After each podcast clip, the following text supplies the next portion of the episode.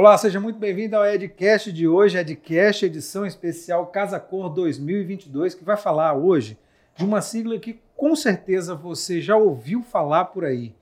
É a sigla ESG. Eu falei que era ESG aqui, levei uma bronca da, da pessoa que vai bater um papo comigo, vai explicar um pouco mais sobre isso. A pessoa que tem experiência com isso, tem muita experiência com isso, vai explicar direitinho para a gente o que, que é isso, como é que isso impacta na nossa vida, no nosso dia a dia. Antes, o recado principal para você é: se você tem uma ideia na cabeça e quer transformar em podcast, procura a Fornexus. Esse aqui, o stand que a gente está na Casa Cor, é o stand da Fornexus, um, um estúdio de podcast é, construído aqui na Casa Cor, para a gente mostrar para você, para a gente bater os papos aqui e mostrar também a estrutura que a Fornexus tem, que é especialista em podcasts.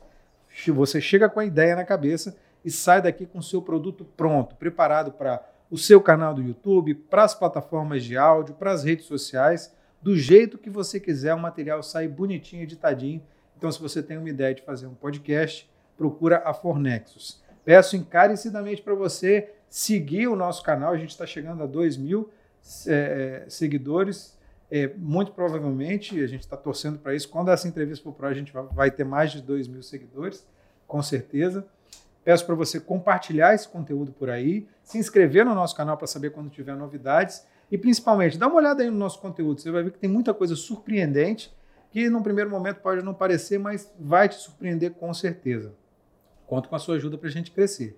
Agora a gente conversa com a Luana Romero, que é especialista. Eu falei ESG, aí você falou, não, ESG não. É ESG ou ESG. O que, que significa essa sigla que a gente ouve tanto falar hoje em dia? Com o que, que ela está relacionada, Luana? É. Primeiro, agradecer o convite. Ah, tá? A gente que agradece. Eu, assim, acho que o ambiente, né, essa paisagem. Tá demais aqui a Casa demais, Cor, né? Não, Sensacional. Parabéns, assim, agradeço mesmo o convite, um prazer estar aqui. É, Edu, assim, ISD, ASG, ESG, ESG, acho que vale uhum. tudo, né? Mas, assim, é importante a gente dizer que o ISD não é uma sigla nova, apesar de que ela foi cada vez mais ganhando uma roupagem, ganhando espaço, ganhando mídia e ganhando, de fato, né, assim, muitas adesões, principalmente no mundo corporativo. Mas ela vem pautada já há algumas décadas naquilo que a gente chama de décadas isso décadas do que a gente chama de desenvolvimento sustentável uhum. tá na verdade vou bem mais atrás né tudo começa num cenário mundial assim pós-guerra né? Mais ou menos ali em 1948 com a Declaração Universal dos Direitos Humanos. Ele, esse foi um passo fundamental para o que a gente chama hoje de ESG e a partir daí vieram uma série de publicações. Publicações sobre mudanças climáticas sobre a ação do homem sobre a terra até que a gente chega, né, ali nos anos 2000, já com uma publicação chamada Who Cares Wins, então, onde o mundo corporativo, ele é convidado, então, para participar do que hoje é a maior ação corporativa mundial focada na sustentabilidade, que é o Pacto Global, que é ligado à ONU, onde ele chama de fato, né, ali perto dos anos 2000, Kofi Annan era o secretário-geral é, da ONU, ele convoca então 50 CEOs das grandes empresas para que todos é, façam uma adesão a um pacto global pela sustentabilidade. E a partir daí surgem então as primeiras noções do que seria o ESG, e seria pautado naquilo que a gente chama dos aspectos ambientais. Então, quais as externalidades que as corporações têm sobre o meio ambiente de uma forma geral, uhum. sobre a sociedade, ou de uma forma assim, social, né, o S, o social, social, uhum. social, e a parte de governança, que tem muito a ver com requisitos legais, mas também tem a ver com ética, com transparência, com a forma de você lidar de fato, não só internamente, mas você se relacionar externamente, seja com seus é, parceiros de negócio, seja com a, comun a, comunidade, a sociedade de uma forma geral. E agora, como é que você entrou nessa? Como é que você é. começou com isso? Na verdade, já venho de uma segunda geração do Ideias, né? A Tereza é a minha mãe, ela foi a fundadora do Ideias. O que, que, é o Ideias? O Ideias é uma empresa, uma instituição, né? Na, na verdade, nós somos um grupo empresarial, nós temos um instituto muito focado na parte institucional de desenvolver, de trazer discussões, de é, criar um ambiente de negócio propício para aquilo que a gente acredita, né? Nessa mudança de uma forma geral do comportamento focado na questão socioambiental e de governança, mas eu já venho nessa segunda geração, né, pensando aí como ajudar de fato as empresas, as corporações, naquilo que não é o core business delas, né? Ou seja, não é o foco principal das uhum. empresas. Então, assim, ah, eu sou uma construtora, eu quero construir, quero fazer um prédio, uma ponte, quero, né? Mas no meio do caminho aí tem um monte de coisa que vai acontecer, né? Existem né? várias externalidades que as, as instituições, elas provocam na sociedade. E hoje, Edu, assim, eu gosto muito de dizer que a gente sempre foi muito treinado, eu sou administradora, né, de formação. Uhum. Então, a gente sempre foi muito treinado a pensar numa gestão de riscos, né? Poxa, o que, que é um aspecto legal onde a empresa pode estar ali ferindo um aspecto legal e aquilo ser um risco risco para a instituição, trabalhista, tributário e tudo mais. Mas hoje, é, a pauta ISD ela tem crescido de uma forma onde a gente tem que entender que isso também é uma oportunidade. Quando a empresa ela foca no seu, na, nas suas, é, em remediar de fato, em mitigar os seus impactos sobre a sociedade, ela também está buscando ser mais competitiva, ela pode desenvolver novos produtos, ela pode entrar em novos mercados que estão ansiosos por isso, por empresas que tenham isso como, de fato, é uma preocupação genuína e inerente à empresa. Esse é o seu negócio, é mostrar essas oportunidades para as empresas? Não só mostrar, como operacionalizar. Né, como desenvolver isso, como levar para dentro das empresas, assim, primeiro é, a gente precisa entender que a, a, é muito difícil a gente querer alcançar todos os objetivos. Ah, eu vou remediar todos os impactos que eu causo sobre a sociedade.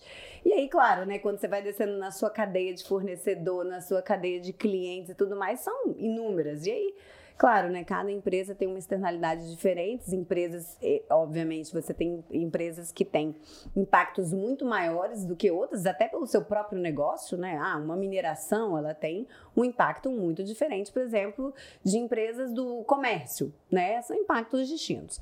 Mas assim, o nosso trabalho ele vem sendo exatamente ajudar as empresas nisso. Por quê? Você precisa ter foco, concorda?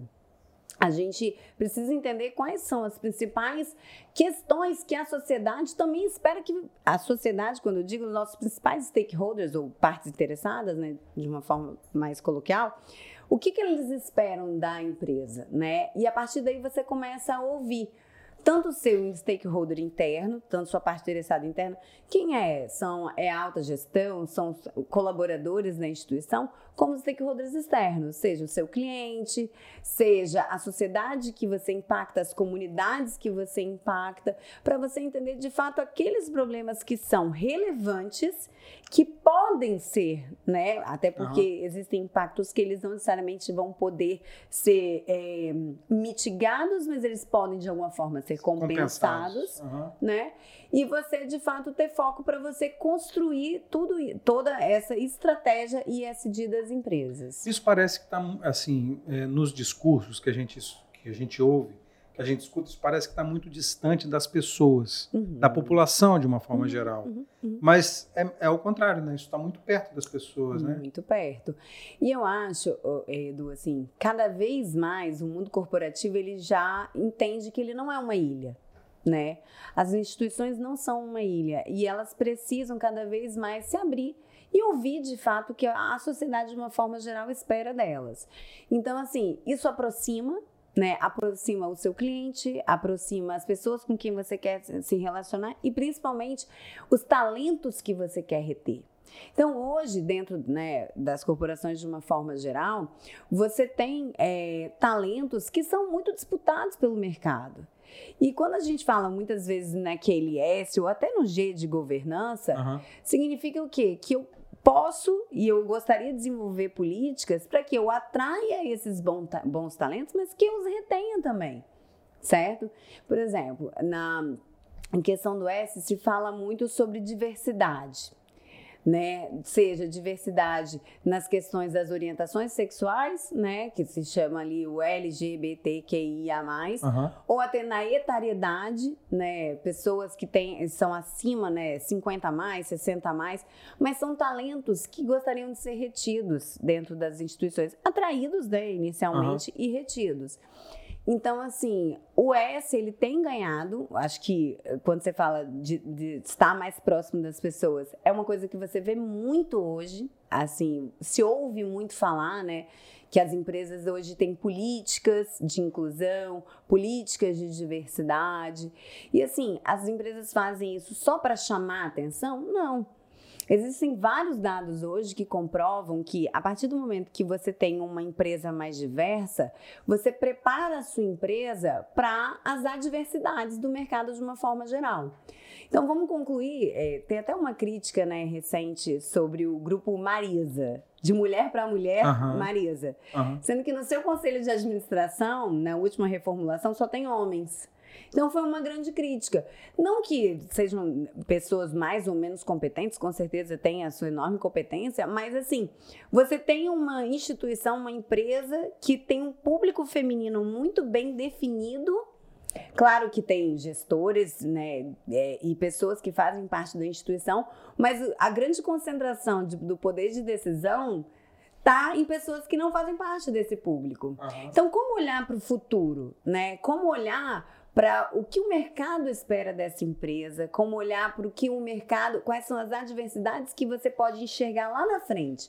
Então, a adversidade, ela também busca isso, preparar as instituições para as mudanças futuras. E quando você tem, é, vou dizer assim, mindsets muito é, iguais, dificilmente você consegue ter essa previsibilidade. E essa diversidade, ela amplia esse campo de conhecimento de uma forma geral. Aí tem uma, uma série de coisas que eu queria conversar com você. Primeiro, falando sobre diversidade. Hum. Às vezes parece tão falso isso. As empresas fazem parecer tão falso isso que estão uhum. fazendo aquilo ali só para ter uma simpatia do público, só para vender. Mesmo. Então, é, é, isso que eu ia te é. falar. O seu papel está nisso também, de orientar é. e de mostrar como é que tem Sim. que fazer realmente. Você tem casos, assim, tem histórias que você passou por isso que você pode contar para gente? Então, é, vou, vou citar aqui alguns casos, né? De fato, existem algumas instituições que elas divulgam e publicam, muitas vezes elas colocam na divulgação da sua vaga. Né, que esperam que um público feminino para aquela vaga, uhum. é, fazem uma diferenciação até da orientação. Eu não, eu, Luana, não acho isso genuíno. Porque no fim do dia, é, o que a gente procura? Bons profissionais, pessoas dedicadas, pessoas competentes. Que vão entregar. A orientação sexual, a raça, a religião, a idade, nada tem a ver. É uma forma de preconceito também. Né? Exatamente. Né? Então, assim, no fim do dia, eu, o que eu acredito é num processo seletivo e numa forma de você ampliar a sua forma de captação, né? Assim, de você de fato captar é, profissionais no mercado que seja abrangente. Eu ouvi de um cliente esses dias uma uma, uma, uma forma que eles mudaram muito simples do processo seletivo, né? Por exemplo, você muitas vezes coloca no seu processo seletivo que você exige um nível de inglês avançado, certo? Para uma determinada vaga. Aquela vaga, realmente, a pessoa vai lidar com aquele idioma? Ela vai escrever um e-mail, ela vai ler um documento, ela vai precisar fazer uma apresentação em inglês para ter um nível avançado? Você concorda comigo que à medida que eu peço isso, eu estou excluindo uma série de pessoas? E principalmente pessoas que não tiveram uma oportunidade ou uma formação para aquilo.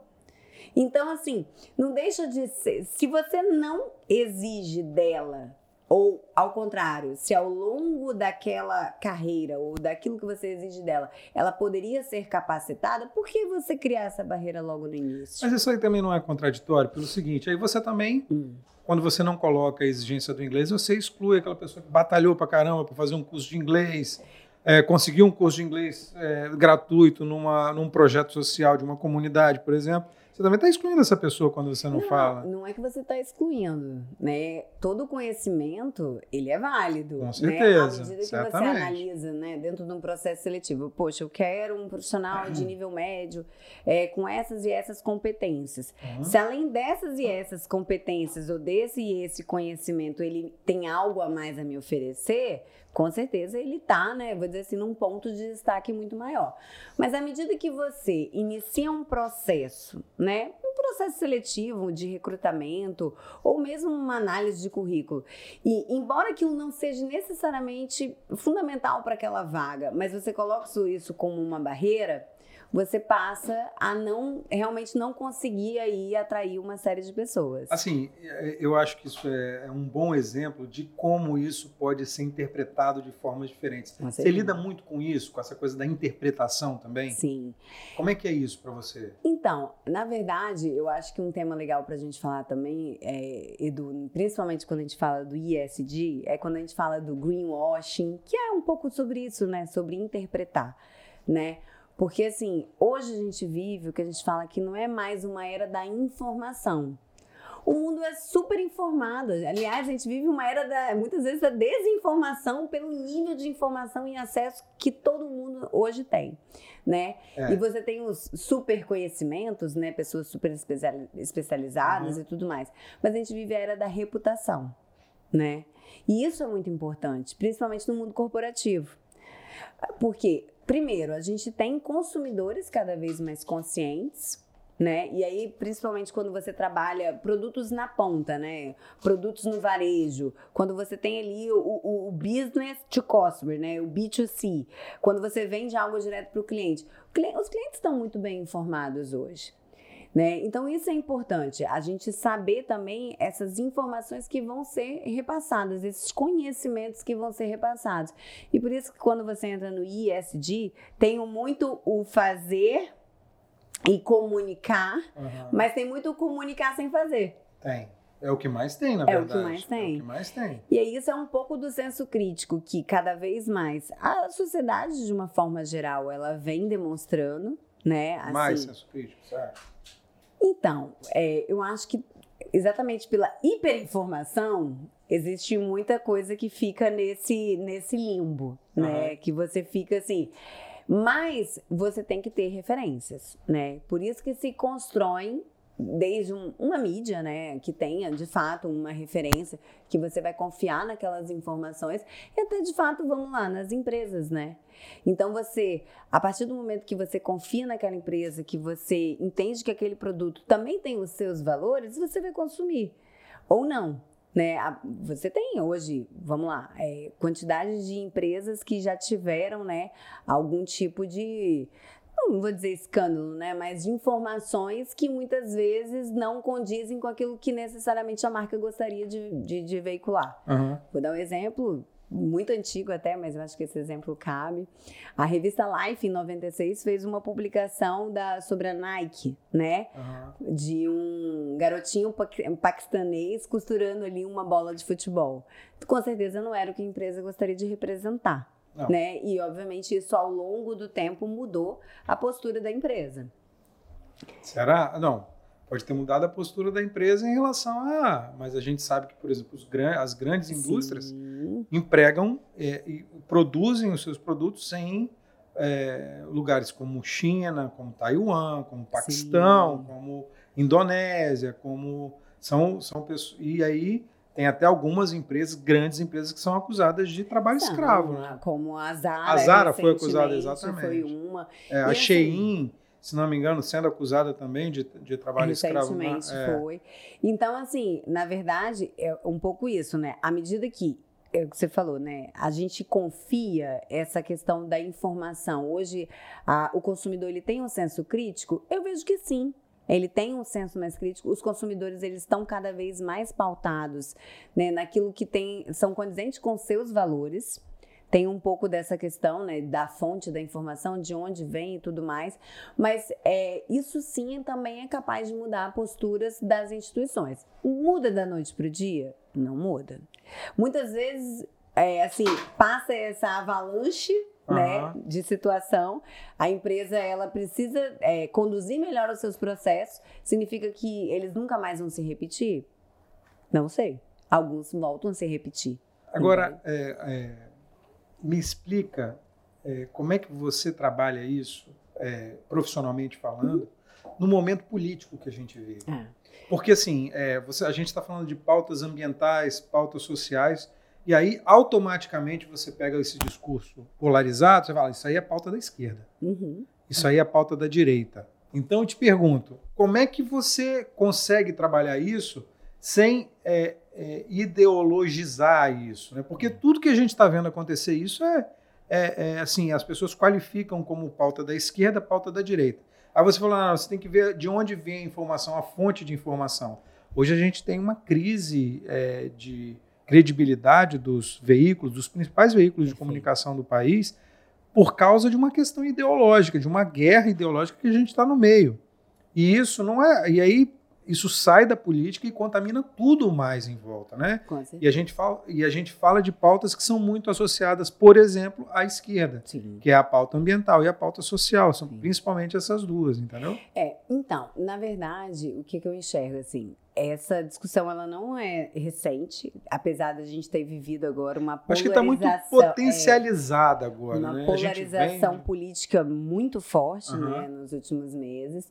É, esse ano, na verdade, todo ano. Nos últimos anos, né? É. Nos últimos quatro anos, desde a, desde a última eleição, a gente tem uma com certeza. Mas os últimos meses eu acho que ficou muito latente para todo mundo. E está né? chegando, é, parece que está chegando num auge, né? Numa, numa coisa assim, tá chegando no, não sei se está chegando no limite, porque eu não sei se de repente tem uma tem vai alguma coisa que a gente não está enxergando. Não, a gente está né? vivendo assim, eu não sei quando vai para o ar essa entrevista exatamente, uhum. mas a gente está vivendo um momento que as eleições estão sendo questionadas. A gente, o que, que vai acontecer realmente se Sim. forem comprovadas fraudes ou se não forem comprovadas? Que, que vai acontecer? A gente não sabe o que, que vai acontecer com o país, né? É, é difícil até prever, de fato, é, qualquer segurança exatamente. futura né, de, dos resultados das eleições e tudo mais. Isso. Mas, assim, o que, que eu vejo? Primeiro, é, colaborando com tudo isso que você está falando, esse movimento da, da, do descrédito, tanto na mídia quanto no governo, ele não é recente. Existe um estudo que é feito né, a nível mundial e ele também é feito no Brasil, que é um estudo do Endowment Trust, ele fala um pouco sobre nível de confiança, né? Uhum. E de fato, em 2022, o nível de confiança, tanto na mídia quanto no governo, eles se agravaram. Eles né, pioraram. E, por outro lado, o nível de confiança nas empresas e nas instituições não governamentais, eles melhoraram. Por quê? Porque, por um lado, você vive a polarização entre governo e mídia, essa, essa questão bem polarizada, né, que a gente né, viu recentemente, mas, por outro lado, a sociedade continua tendo problemas, de uma forma geral. E à medida que você não acredita, né, que você não acredita nem no governo, nem na mídia, você acaba pautando as empresas e as instituições a expectativa de sanar problemas da sociedade de uma forma geral né? É assim, não é a Luana que está dizendo, isso é um estudo, esse estudo é um estudo internacional que é feito. E de fato, hoje, muitas vezes, vamos lá, a gente, né, aqui na Grande Vitória, a gente tem grandes empresas, né, é, que estão situadas aqui e muitas vezes a gente espera uma participação delas nos problemas da sociedade. Porque a gente sabe que elas vão resolver. Ou a gente, a gente sabe que talvez o governo não vai resolver, então a gente precisa, né, depositar nossas esperanças, expectativas em alguém. E, na verdade, assim, não que eu acho que as, as empresas têm que resolver os problemas da sociedade, Mas porque a empresa ela tem um princípio único. É né? lucro, é, é, faturar com, que ela, com o negócio dela, ela precisa gerar valor. É, isso aí. Né? Principalmente, inicialmente, um valor financeiro, uhum. mas isso tem mudado né? Aí, fugindo do cenário polarizado do Brasil e tudo mais, isso tem mudado. Então, assim, é, hoje, o Fórum Econômico Mundial, ele traz uma perspectiva de que a gente sai de uma, uma era de capitalismo de shareholders, que seria um capitalismo do acionista, né? Gerar lucro, gerar valor isso. e tudo mais. Não que isso seja menos importante, mas você entra numa era do capitalismo do stakeholder, onde você gera valor para a sociedade, onde você alinha os valores das instituições por favor, nunca vamos esquecer que gerar é, é, é, caixa financeiro, ter lucro é o objetivo inicial das empresas, mas você alinha também esses valores com os valores da sociedade. E aí você tem, por exemplo, os, os objetivos do desenvolvimento sustentável. Então, empresas que estão pautadas também né, em gerar o valor para a sociedade, principalmente aqueles voltados né, para alcançar os objetivos do desenvolvimento sustentável, são empresas que tendem a ter uma maior longevidade. E hoje, aí já voltando para o mercado financeiro, o mercado financeiro enxerga isso de várias formas, né? Hoje você tem o índice de sustentabilidade empresarial na B3, você tem uma série, hoje o mercado financeiro ele não olha só para os dados contábeis ou dados financeiros das instituições. Eles também querem olhar os dados não contábeis. Então, assim, cada vez mais é aqueles, o que a gente chama, né, de relatório de sustentabilidade Isso. e coisas desse tipo, ou é, comitês, né, comitês de governança, políticas de governança e tudo mais, também são itens importantes. É, isso faz muita diferença também, porque a gente sabe, por exemplo, que bancos têm uma linha, as linhas de crédito de bancos, por exemplo, são com juros menores para quem tem iniciativas de sustentabilidade, oferecem um balanço de sustentabilidade, oferecem esse balanço, né? tem essas informações. Então, o mercado já se movimenta para dar mais atenção para quem está preocupado com isso. É, e a gente está falando de banco, né? Mas também tem um capital de risco, né? Muitas vezes os investidores hoje preferem investir em quem tem exatamente. Você tem, por exemplo, como a BlackRock, que é uma das maiores é, é, investimento de capital de risco do mundo, que ela busca exatamente instituições que tenham esses valores alinhados. Então, eu dei o exemplo da B3, né? Hoje você tem o, o IS, o índice de sustentabilidade empresarial, IS, ISE. Exatamente que ele capta esses dados das instituições.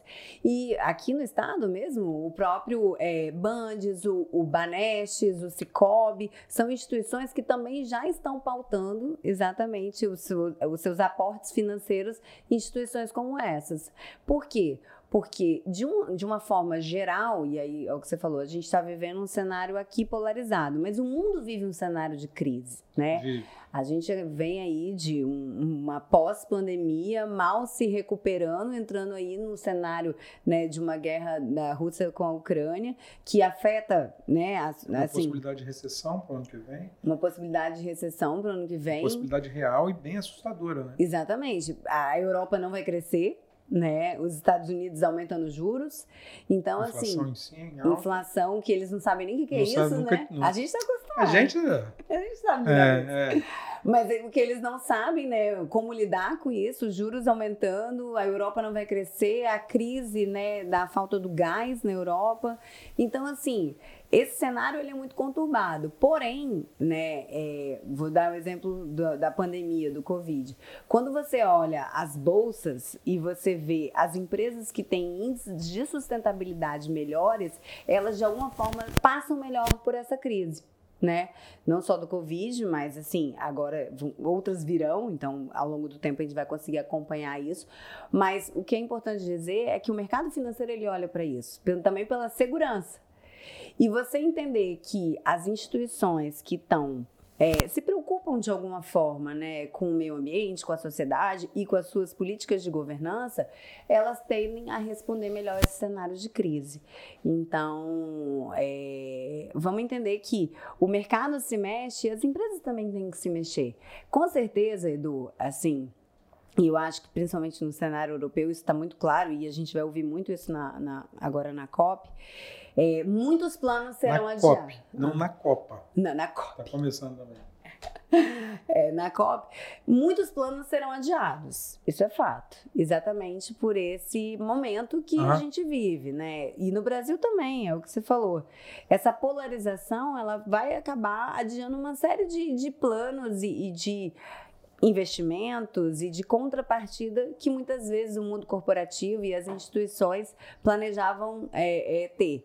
Né? A gente espera ter um momento de estabilidade melhor para que a gente possa, de fato, se aventurar em outras questões que não são só o objetivo central. Se a gente empresas. for esperar estabilidade para fazer alguma coisa, a gente está perdido, porque vai, tá parece que vai demorar, hein? Tá difícil, tá difícil mesmo. É, e você acha que do, do ponto de vista do seu ponto de vista do seu ponto de vista profissional, você acha que é um momento de muitas oportunidades para você, profissionalmente falando? Acho. Acho não só para a gente, assim, acho para os nossos clientes de uma forma geral, né? É, claro que a gente precisa entender que é, investir em ESG não é um investimento sem retorno, né? Ele é um investimento que vai promover uma melhor competitividade da empresa, uma melhor reputação da empresa, aquilo que eu falei, acessar novos mercados, desenvolver novos produtos, acessar novos clientes, tudo isso.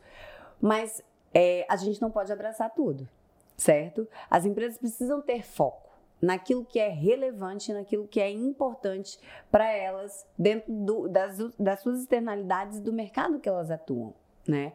Então, assim, ouvir os seus stakeholders, sejam eles internos ou externos, é de extrema relevância para que a gente tenha o que a gente chama né, da materialidade. Né? Aquilo que é não significa que é, uma política, por exemplo, de inclusão, ela é muito necessária, ela é. Talvez ela seja mais necessária para algumas empresas do que outras. Fazer investimento social voluntário, é, fazer uma mitigação de um impacto é, social ou desenvolver novas, é, novos controles de canais de ética e tudo mais, talvez é hora de priorizar o investimento. Mas aí como é que você vê em termos de oportunidade? Para você como uhum. profissional é, e para essas empresas, é, tem muita gente querendo o seu serviço? Sim. Tem muita empresa Sim. te procurando, pensando, ah, não aguento mais, é, não aguento mais, não tem mais espaço, não tem mais tempo para isso. Tem muita gente procurando. Tem uma frase da Sônia Consiglio que ela fala assim: é, ISD só tem três formas de acontecer: pelo amor, pela dor ou pela inteligência. Né? Pelo amor é aquilo. É, é, vamos, vamos ser um apaixonados pela causa, quero gerar um impacto é, é, positivo uhum. na sociedade e vou batalhar para isso né? Então, vai pelo amor. Pela dor, muitas vezes é isso, é um requisito legal, é um cliente que me exige. Uma multa, uma é multa. Uma multa. É uma mudança de comportamento que ela não é voluntária, mas ela é necessária. E aí foi o que a gente estava até conversando um pouquinho antes. Quando você tem grandes players dentro de uma cadeia e eles mudam a regra, todo mundo que fornece tem dentro que dessa cadeia vai mudar. E aí é, é o pelador. E tem o pela inteligência. E o pela inteligência é onde eu enxergo oportunidades. Né? E aí é que eu vejo que as empresas têm uma grande é, possibilidade de largar na frente. Tem gente que não está olhando para certos mercados, certo? É, por exemplo, hoje o agronegócio é uma cadeia que a gente vem trabalhando muito forte. Por quê? O Brasil ele é uma potência em agronegócio, isso os números falam por si, mas mais do que isso, né? com toda essa pauta que existe, né, de mudanças climáticas, ah, isso é, é são dados fictícios, são, não são, mas existe uma mudança, é, uma postura mundial de se esperar uma transição energética, de se esperar uma economia de baixo carbono, e o Brasil pode, pode largar na frente. Mas aí, é, do ponto de vista de, do que está acontecendo hoje, uhum. é, a guerra da, da, da, Rússia com a Ucrânia fez a Rússia bloquear, por exemplo, a uhum. energia para o, o, fornecimento de gás, o fornecimento. Sim, a Europa teve que reativar é, várias. Carvão, está usando mais uhum. carvão, que é a energia, a energia, mais suja que tem, né? É. E aí, não, isso não cai por terra, essa, esse discurso não, não, cai por terra com a necessidade prática? E a gente não vê isso acontecendo e fala, pô, peraí, os caras estão falando em, em, sustentabilidade, mas quando o calo aperta lá, eles o apelam. É. Por que a gente vai fazer isso também? Não, mas não, é aí é que eu falo, não é só uma questão de por que, que eu vou fazer isso, mas a oportunidade que eu enxergo nisso, né? Vou dar um exemplo que esse tema é bem polêmico, mas eu, eu sou bem apaixonada por ele. Assim, a gente fala de uma transição, principalmente na parte de mobilidade, para carros elétricos, uhum. né? E eu li muito sobre esse assunto e acompanho muito essa discussão de por que que o Brasil, que tem 70% da sua frota de carros flex. Uhum. Tem muitas indústrias de etanol à base de cana, que é diferente da, da, do etanol do milho, por é, N motivos. E é completamente sustentável. E é completamente sustentável. Por que, que a transição do Brasil para uma economia de baixo carbono, principalmente quando a gente fala de mobilidade, tem que passar pela, por, pela eletrificação da frota? Né? E aí tem também é, estudos que apontam que para fazer um carro elétrico você consome muito mais carbono do que é, a combustão. fazer o carro, mas aí, por exemplo, a Europa, né? Você tem a questão da matriz energética, de como você abastece também a, ao longo da vida útil desse carro, e você ainda tem, por fim, a destinação da bateria do carro elétrico. Que é um problema. Que é um problema. Existem várias discussões hoje, né? Porque a bateria ela pode ser reutilizada, sim, mas ela continua tendo uma vida útil. Existe uma questão do próprio design, de como essas baterias são feitas para que no no futuro você faça de fato um aproveitamento daqueles materiais que são materiais pesados, né? São metais uhum. pesados que precisam, né, de alguma forma serem destinados de uma forma correta. Mas enfim, é, entendendo que não existe uma solução a nível global né, de uma transição para uma economia de baixo carbono única, por que, que o Brasil está pautando as suas ações numa, numa, é, em uma postura que a gente tem outros mercados aqui já. Olha, a rede de abastecimento. Quando você fala de eletrificar uma frota, você tem que se preocupar com a rede da infraestrutura de abastecimento. Já quando você olha para nossa, né, para no, toda a nossa cadeia hoje no Brasil de distribuição de etanol, a cadeia está pronta. Exatamente. Entendeu? Uhum. Então, assim, é, mais do que eu enxergo que a, a, o mundo em si, ele com certeza vai adiar alguns planos, alguns protocolos vão ser adiados, algumas cadeias talvez não mudem dentro de uma perspectiva que a gente enxerga, mas a gente precisa enxergar oportunidades. Se você perguntar para mim, Luana, o, o ISD tem volta? Não tem sabe? É, o que eu vejo é assim, o desenvolvimento, a, a, palavra desenvolvimento sustentável, né, ela já surgiu há várias décadas e, claro, a gente segue patinando? Segue patinando. Vamos patinar ainda muito tempo? Vamos. Né? Existe uma. Um, um, o ISD hoje, ele tem um padrão único, ele tem uma solução única? Não, ele não tem. Não tem. E a gente já bateu muita cabeça. Mas eu não acho que é um caminho que ele vai voltar. Eu acho que cada vez mais nós, enquanto consumidores, as empresas, enquanto agentes da sociedade de uma forma geral, há uma preocupação cada vez maior em como tornar as nossas atividades sustentáveis, exatamente né, nessa provocação do que esperar do futuro. Qual é o legado que a gente vai deixar para as próximas gerações? Qual que você acha que, vai deixar, que a gente vai deixar? Não, é isso. Terra assim. arrasada ou o Éden? Espero que não, trabalho para isso, porque eu tenho duas filhas. então, é, eu espero que de fato. É maluco a gente pensar no futuro, tendo é, filho muito, principalmente, né? Muito. O que, que a gente vai deixar para eles, né?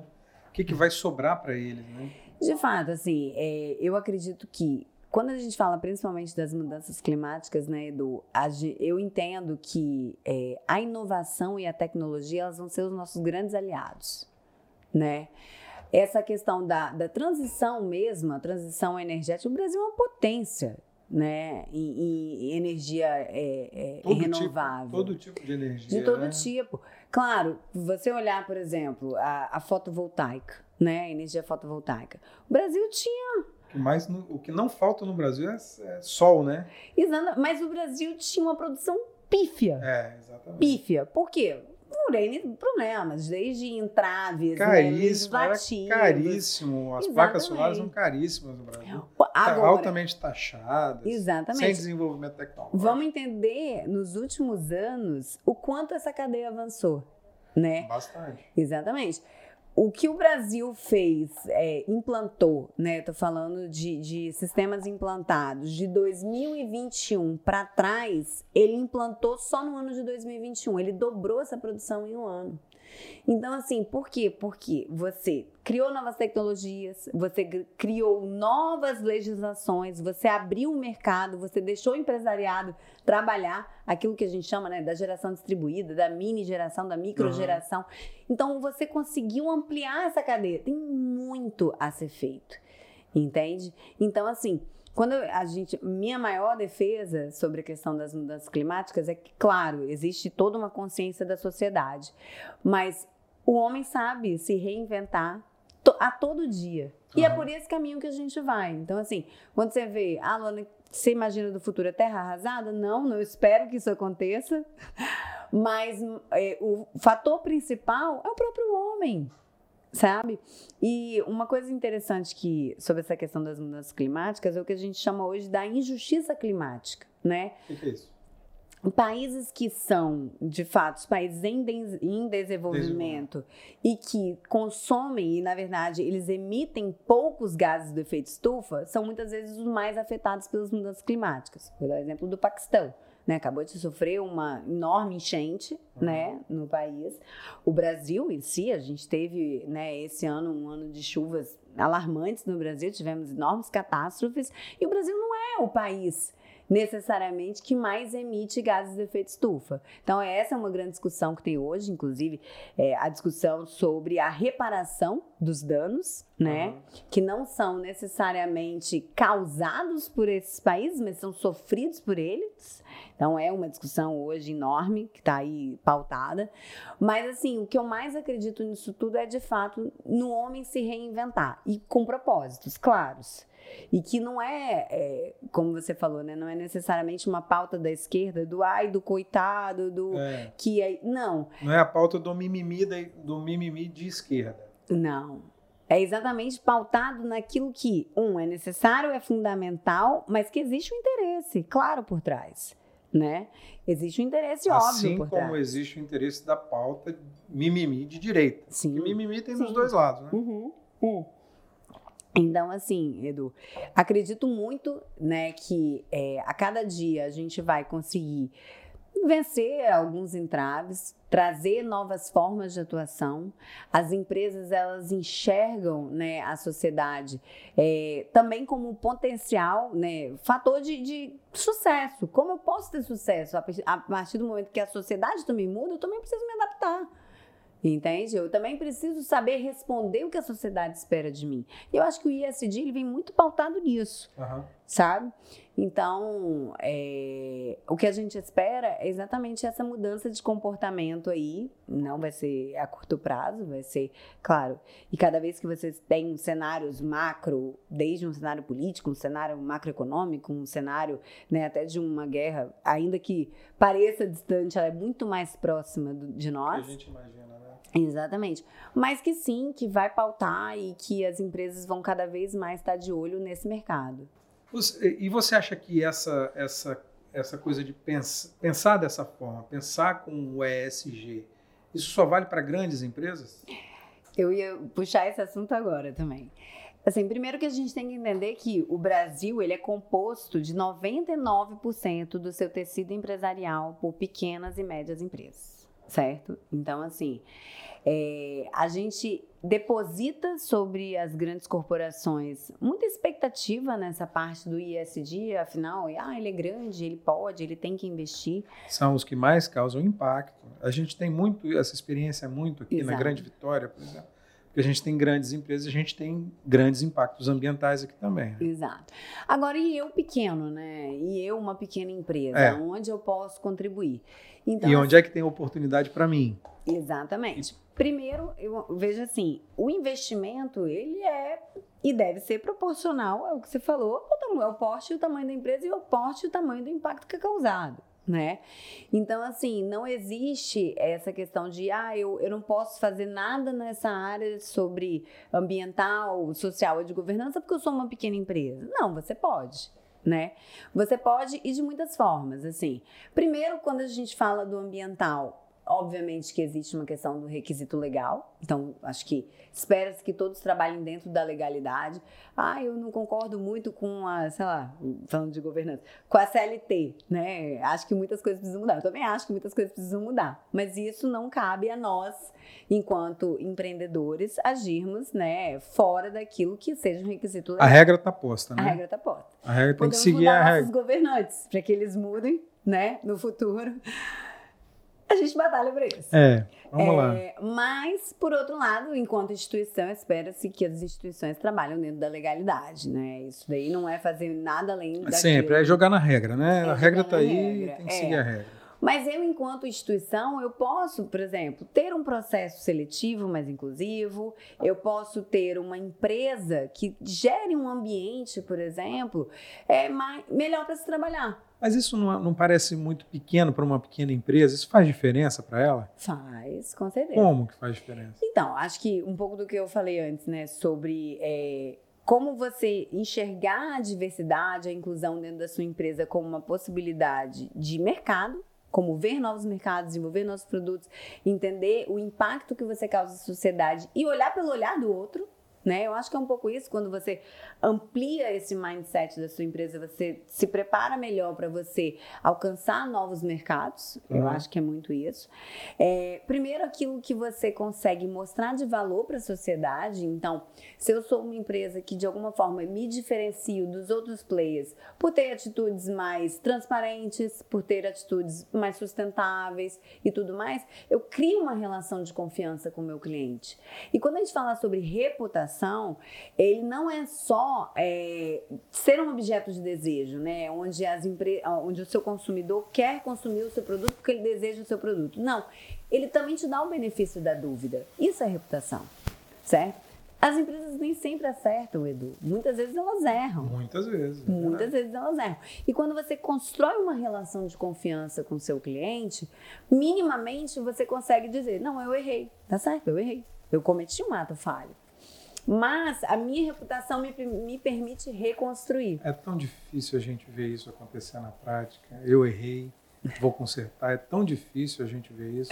É, teve até. Eu tava. Eu dei uma palestra recente no Sebrae, exatamente para pequenas, é, micro e pequenas empresas, né?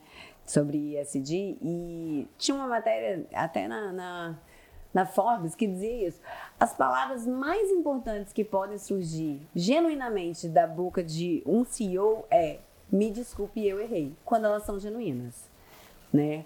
Mas então, isso assim, rara, rarissimamente acontece. Mas, é, assim, eu acredito muito que essa é uma forma que você tem, sim, de consertar um erro. Então, assim... Mas você já viu isso acontecendo na prática? Ah, eu falo por mim, assim, sabe, Edu? É, a gente, enquanto instituição, muitas vezes, né, principalmente uhum. se reportando aí com alguns, algumas grandes empresas, nem sempre a gente acerta também, né? Erros acontecem, erros administrativos, operacionais, erros de informação, é, coisas desse tipo acontecem. Eu acho que, minimamente, quando você se abre para o erro, e é, e é muito isso, né? Pautado numa relação de confiança, pautado numa reputação, pautado naquilo que a gente espera, né? De melhoria contínua, de uma relação transparente e tudo mais. Isso acontece e, deveria acontecer talvez com mais frequência, deveria. entende? Deveria. deveria. Muito mais. Mas aí eu estou te perguntando, pela sua experiência, você já atendeu quantas empresas? Hoje a gente tem ideias mais de 50 projetos implantados, uhum. né? A gente, uma carteira de clientes em torno de uns 30 clientes, eu não vou saber exatamente o número agora. De grandes empresas?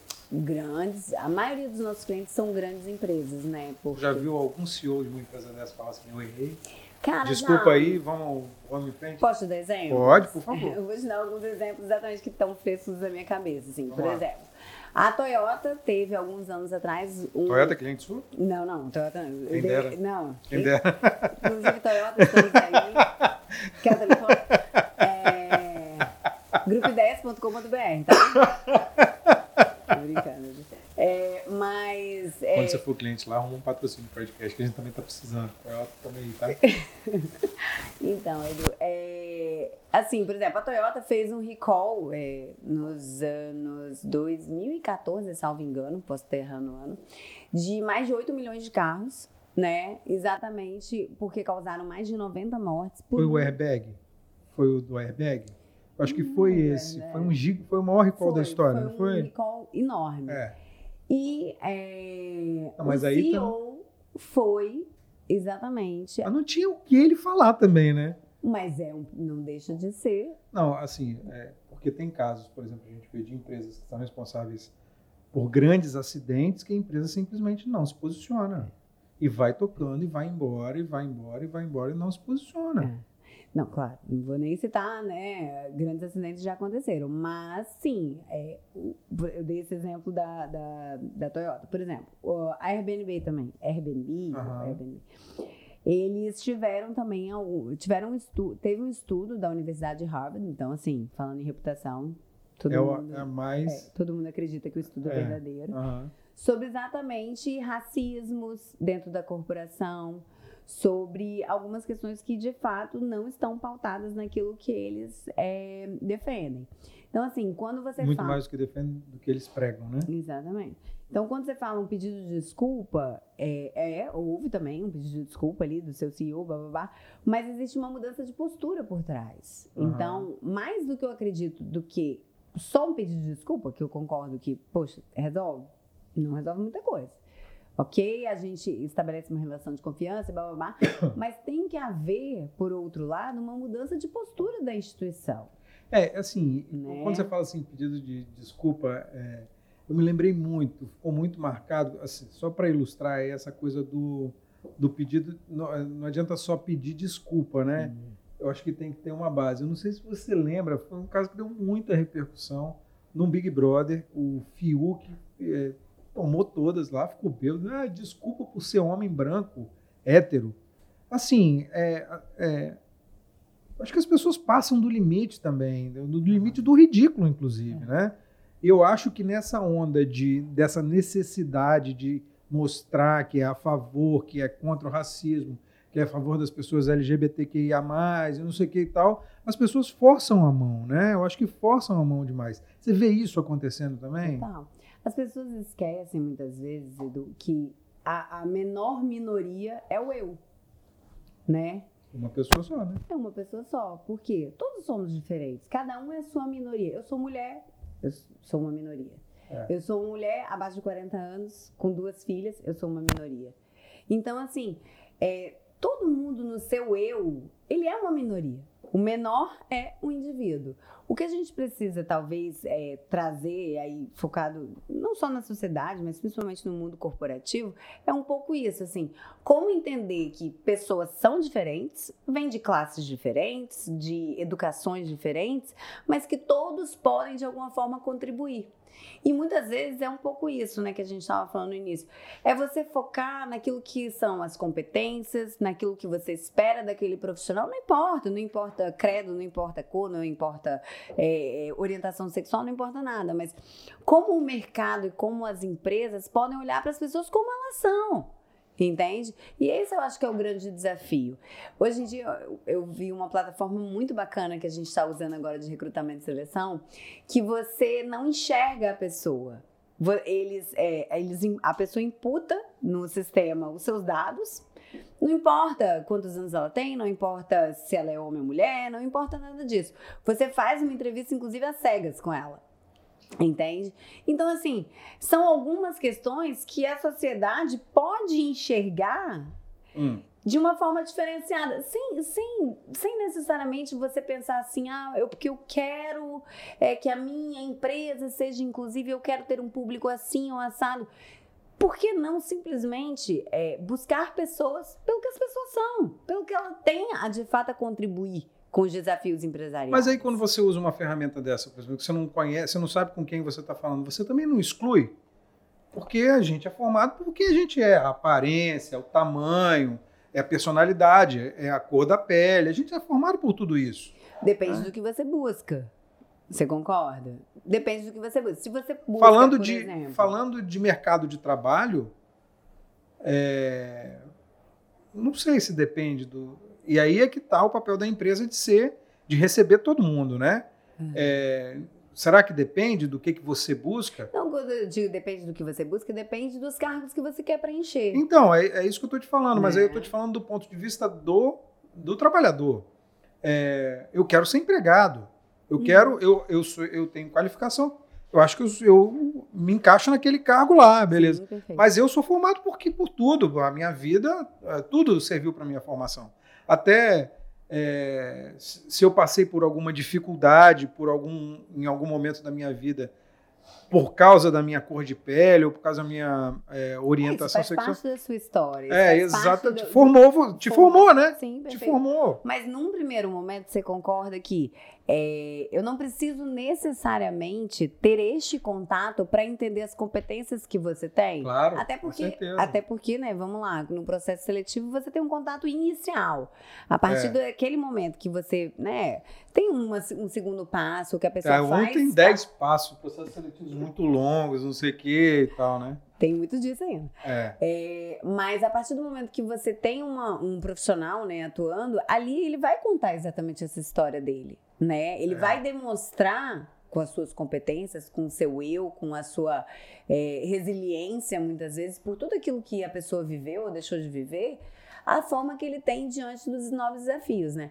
E hoje é o que a gente fala do hard skill e do soft skill, né? O hard skill é aquilo, né? Ah, eu sou engenheiro, eu tenho uma capacitação X, uhum. eu tenho capacitação isso, Y. Mas cada vez mais a gente está menos preocupado com isso. Como é que você lida com as pessoas? Como é que você lida com os problemas? Como é que você resolve? E assim. Como é que você lida com a pressão? Exatamente. E assim, você está falando de inteligência emocional, que é um soft skill hoje que as empresas mais buscam. Por quê? Porque a gente vive um mundo muito dinâmico. É verdade. Um mundo de, é, né, falando por mim, eu que sou mãe, né, me preocupa muito essa questão das mídias sociais, por uma imagem que você projeta e que você espera que o outro tenha aquela vida feliz e maravilhosa que está ali no seu Instagram, que não é verdade. Entende? Então, assim, a inteligência emocional, por exemplo, é uma coisa que se busca muito hoje nos profissionais. Mas tudo isso está dentro do seu trabalho? Você trabalha com isso diariamente? Isso também faz parte desse trabalho? é, de lidar com ESG dessa forma também? Também, assim, eu acho que desde você ter, né, como eu falei, processos mais inclusivos, mais dinâmicos e tudo uhum. mais, e como a gente é, sempre se coloca entre a, o mundo corporativo e a sociedade, né, aquilo que eu falei no início, a gente ajuda as instituições naquilo que não é o core business dela, né? Ah, uhum. eu tenho uma construtora, a construtora quer construir um prédio, ela quer fazer uma ponte, ela quer fazer um túnel, uhum. mas ela gera impactos. E muitas vezes, como a gente é exatamente esse elo da cadeia, né, entre a grande corporação e a sociedade de uma forma geral, a gente precisa estar tá desenvolvendo esses, né, nos capacitando, desenvolvendo na nossa equipe, nos nossos colaboradores, nos nossos fornecedores, todas essas competências para que a gente saiba, né, enxergar o mundo corporativo, óbvio, nosso cliente é o, corporativo, mas que a gente entenda os valores que eu posso gerar para a sociedade como me posicionar nesse meio, né? Como levar valor né, valor e resultado para as duas partes. Uhum. Então, assim, por exemplo. E aí, nesse meio campo, você lida com tudo isso com tudo. A o gente... processo, por exemplo, o processo você avalia um processo seletivo de uma empresa, por exemplo? Avaliamos também e ajudamos a construir essas políticas, né? Aham. Políticas de inclusão, políticas de diversidade e tudo mais. Como, por exemplo, ser de fato o operador na ponta de algumas ações. Por exemplo, a gente trabalha com educação ambiental.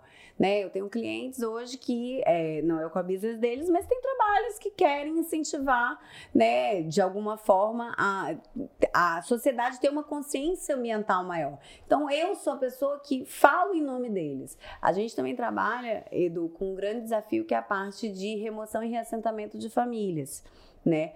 É, grandes plantas, né, seja siderurgia, é, sistemas de modais né, de mobilidade urbana, ou até é, instituições que tenham áreas ocupadas por terceiro, não é o core business deles. Eles fazem outras ações, mas como dialogar com essas pessoas para que a gente possa, de alguma forma, claro, pautada no respeito, pautada na transparência, pautada na ética, mas que a gente consiga viabilizar grandes projetos estruturantes. Esse também é o nosso papel. Você trabalhou com alguns projetos estruturantes alguns, grandes desses? Né? Grandes. Quais, por exemplo? Então, aqui na Grande Vitória, a gente trabalhou é, muito com a parte de, do sistema metropolitano é, do Transcol 3. Então, trabalhamos com muitas desapropriações, fizemos mais de mil processos de desapropriações. Caramba. Contorno de Jacaraípe, alça da Terceira Ponte, não sei se você se recorda como é. era aqui, né, o canal Bigossi, uhum. né? Então, nós atuamos junto a essas famílias para que a gente fizesse um processo. Eu lembro que deu um problemão no canal Bigossi, eu lembro disso. Tinham muitas famílias que ocupavam, é. era uma situação muito insalubre muitas Isso. vezes. As Elas moravam na, na beira do, do valão. É. Na beira, assim mesmo. Era palafita, inclusive, é. né? Então, assim, você. É, então, assim. E nesse... como é que faz? Qual o seu trabalho? É, é conversar com as. Diálogo. A pessoa não vai, não sai daqui se não me der 2 milhões, 5 milhões, 10 milhões. Tem algumas questões, né? É. Primeiro é. tem um aspecto legal, que você, quando você tem um decreto de utilidade pública da área, a área realmente ela precisa, porque ela vai atender a um, um, um projeto maior, né? Aí são projetos estruturantes, uhum. né? Mobilidade, tudo mais. Uma infraestrutura que vai precisar ser feita. E aí é muito. Claro, existe a legalidade, né? Você tem um, um instrumento jurídico que te auxilia nisso, mas infinitas vezes você não precisa ter isto como argumento.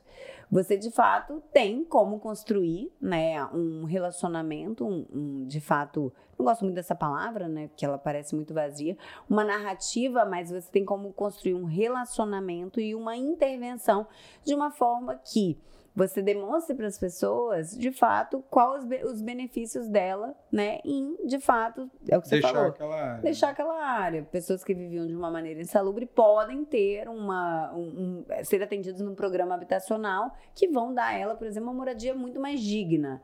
Então, assim, esse é o nosso trabalho, né? E por outro lado, claro, né? Nem, nem tudo é fácil, nem tudo são flores, nosso trabalho é muito desafiante. Você tem, por exemplo, famílias que ocupam áreas privadas, onde você não tem um, um, um, interesse público, mas você tem um interesse privado, aquela área de uma pessoa. E existem né, famílias que ali, de alguma forma, foram ocupando ao longo dos anos e que precisam desocupar aquela área. Então, o nosso trabalho é fazer isso de uma forma humanizada né? Trazendo segurança para essas pessoas, segurança para o nosso cliente, uhum. mas promovendo isso através de um diálogo e de uma forma que a gente consiga construir uma ponte entre as duas, né? As duas partes, né? Ou seja, um ocupante e um real proprietário daquela área, para que a gente faça uma desocupação harmoniosa, né? Eu vou dizer assim. É muito desafiante, com certeza, mas é aquilo é, a gente se coloca exatamente como um elo condutor aí nessa cadeia para que a gente traga valor e entregue resultado aí para as duas partes. Qual você acha que é o futuro do SG aqui no nosso estado, no Espírito Santo? E no Brasil? Então, é, o Brasil eu acho que o, o E ele vai vir cada vez mais forte. O Brasil é uma potência. O Brasil tem enormes oportunidades o quanto é, o Brasil vai conseguir abraçar essas oportunidades, ele vai estar tá muito pautado nas políticas públicas, que a gente vai viver um momento muito de instabilidade, né? um desalinhamento entre é, Congresso e, e, governo federal e essas coisas. Empresas. E empresas. Mas eu acredito muito na potência que a gente é, acredito que a gente vai sim alcançar outros patamares. É, mas eu acho que essa pauta vai demorar um pouco mais.